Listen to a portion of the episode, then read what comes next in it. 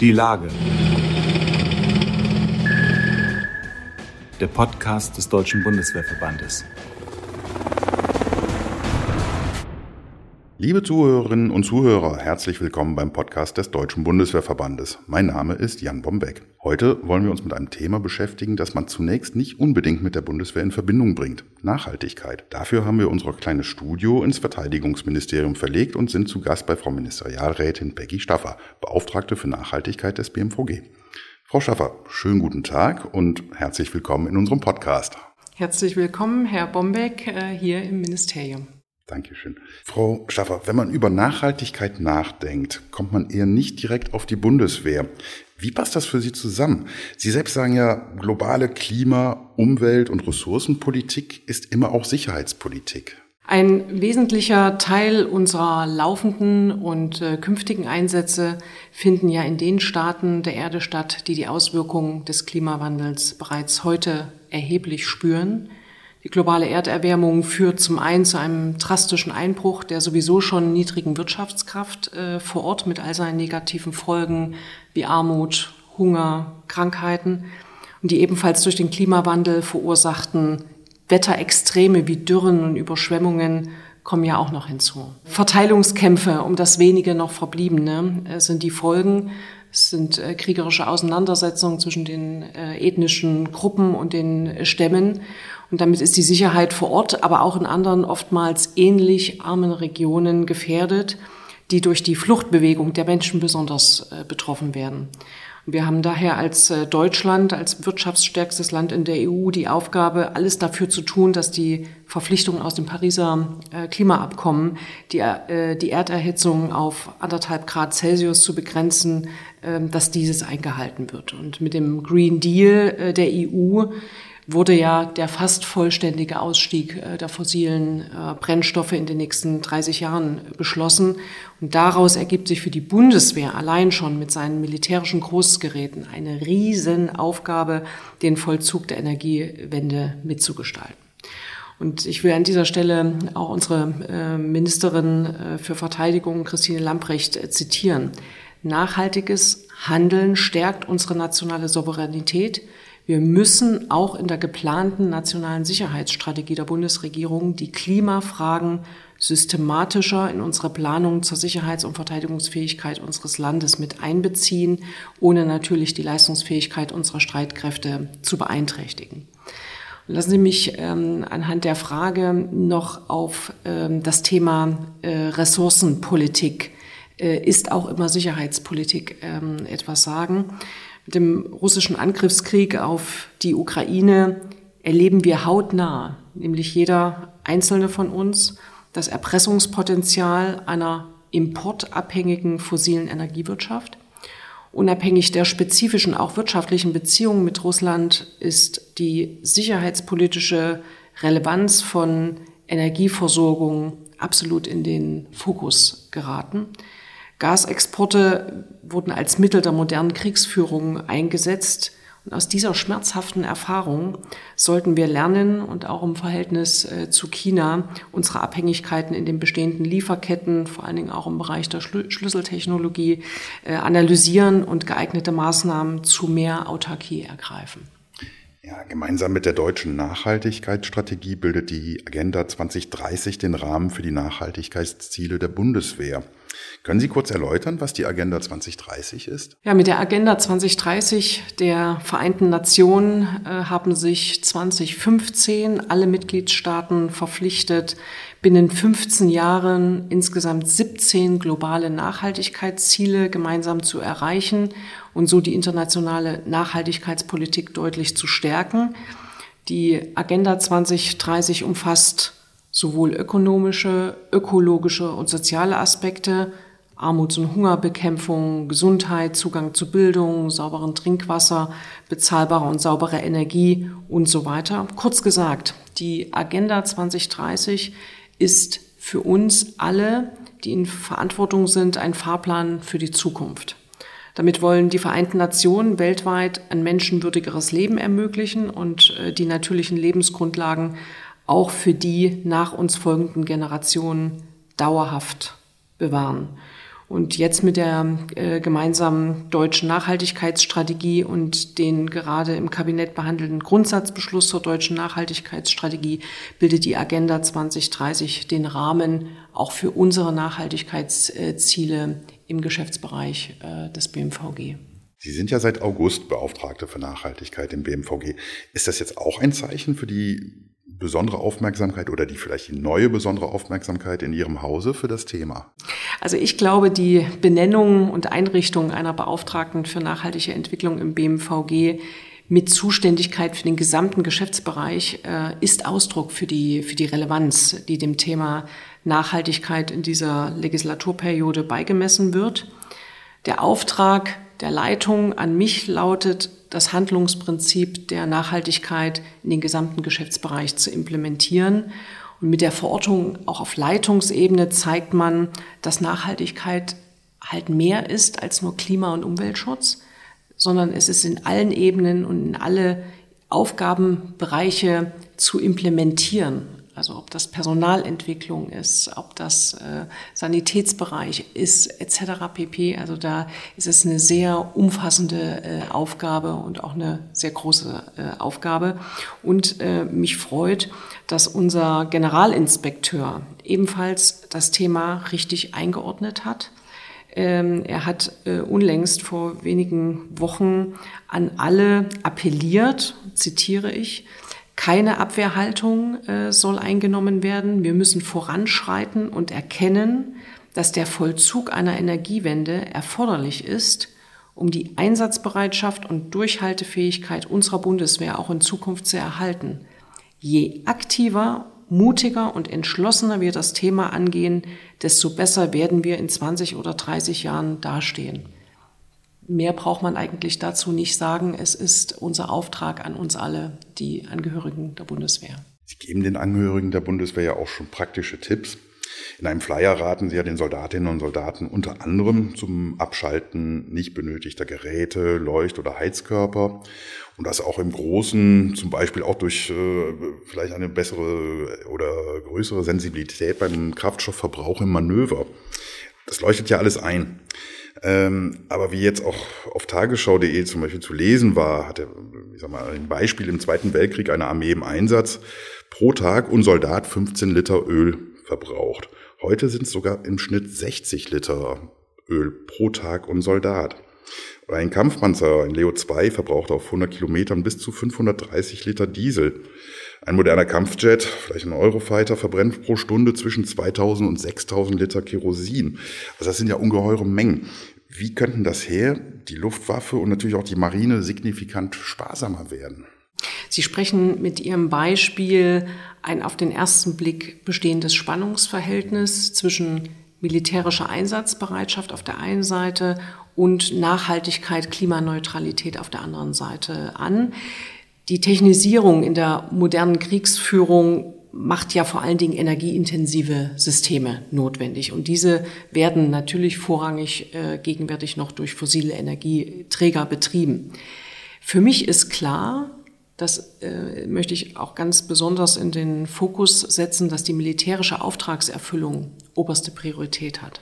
Aber müssen wir nicht diesen unseren Kernauftrag angesichts der weltweiten Krisen und insbesondere der Klimakrise müssen wir diesen Kernauftrag nicht fortschreiben, nämlich eine dauerhafte, man kann auch sagen resiliente Auftragserfüllung unserer Streitkräfte unter der Bedingung bestmöglichen Klimaschutzes. Der Geschäftsbereich des BMVG ist der größte Arbeitgeber äh, im Bund wir verfügen über den größten Gebäudebestand mit über 33.000 äh, Gebäuden. Und wir können uns zum einen aus der klimapolitischen Agenda der Bundesregierung, können wir uns nicht einfach äh, herausziehen. Und ich sage Ihnen auch einen zweiten Grund, äh, warum wir uns damit auseinandersetzen müssen. Das liegt im strategischen begründet. Voraussetzungen für eine dauerhafte Auftragserfüllung ist eine zuverlässige Energieversorgung. Und das geht nicht nur uns Streitkräfte an, sondern unser gesamtes Land mit seinen zivilen Strukturen. Äh, sind unsere Öltanks nicht ausreichend gefüllt? Diese Szenarien äh, haben wir in diesem Jahr äh, ja alle äh, medial äh, miterlebt, zum Glück nicht äh, praktisch.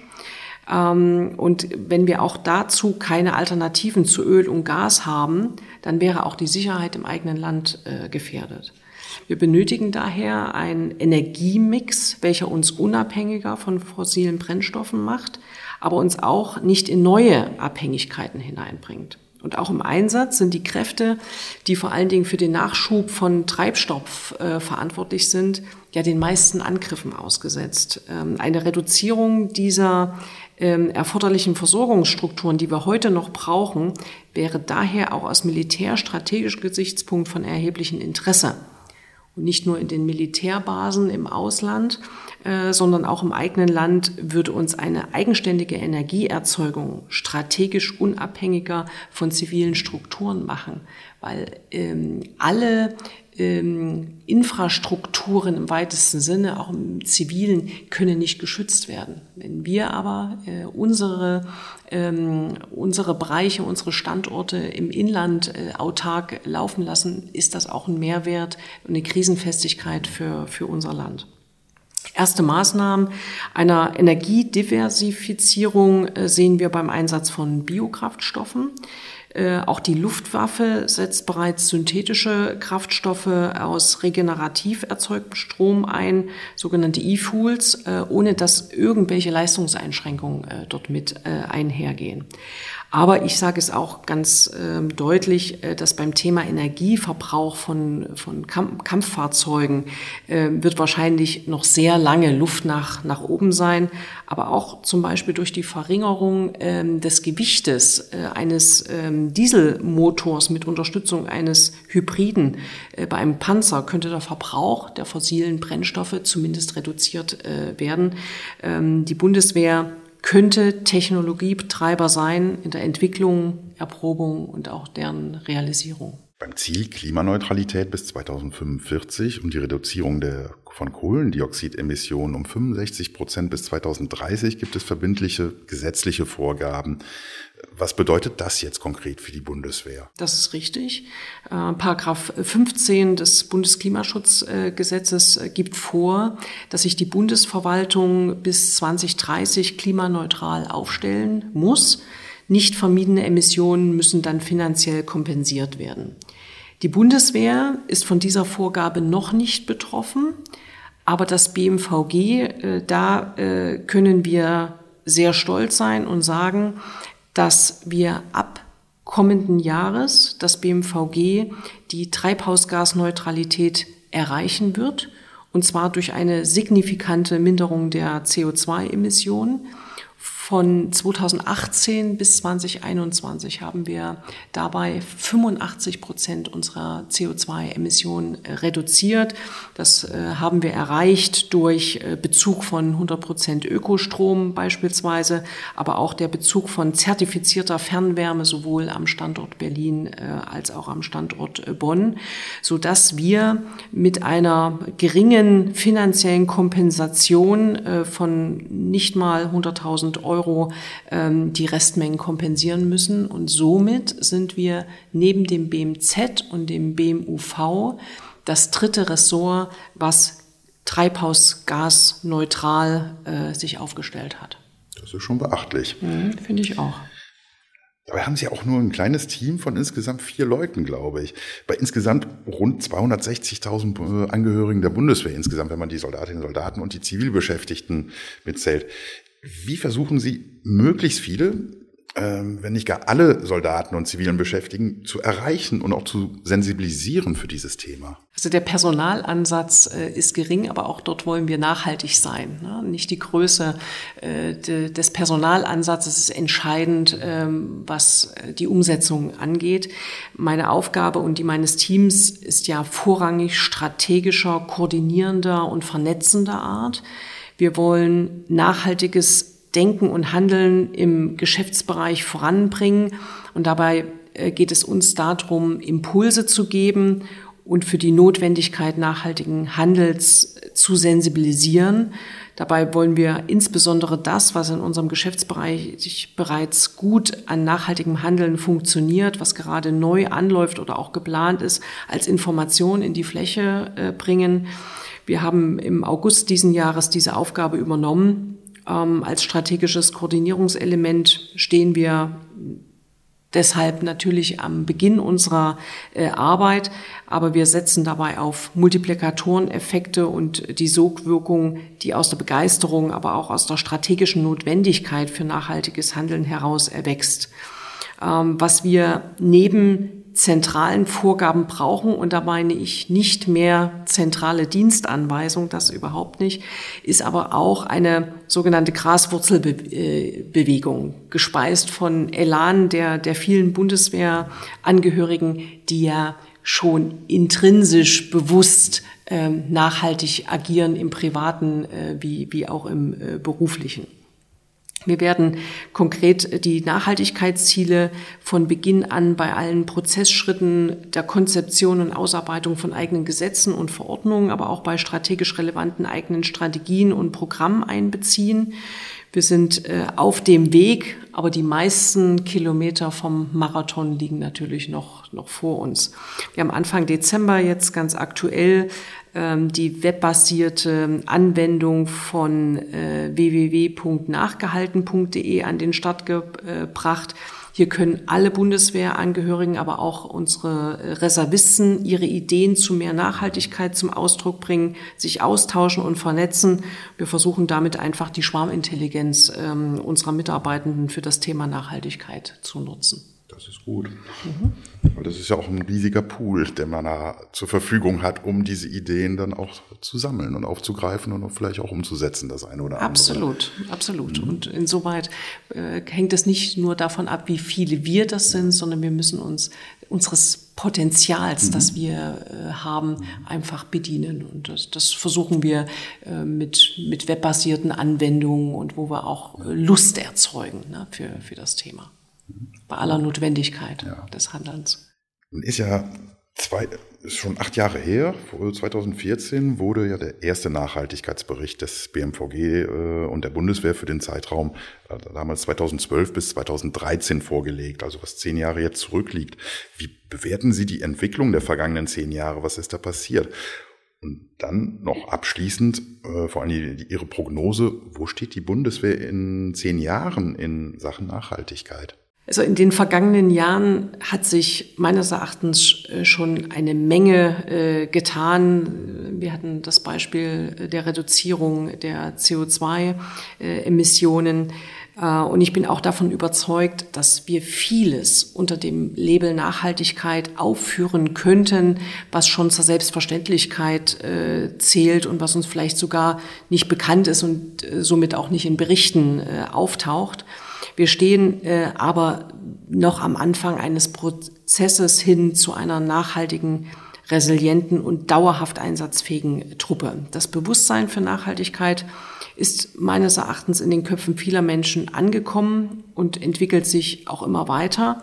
Ob dies aber schon zu einem signifikant nachhaltigen Verhalten im privaten wie im beruflichen geführt hast, das steht noch mal auf einem anderen Zettel, aber ich habe schon den Eindruck, dass sehr viele Menschen, vor allen Dingen auch die jungen Menschen sich diesem Handlungsprinzip ähm, von in sich heraus äh, verschrieben haben und auch deshalb hat die Bundeswehr ganz selbstverständlich die Nachhaltigkeit für sich selbst zu definieren und äh, sich darzustellen.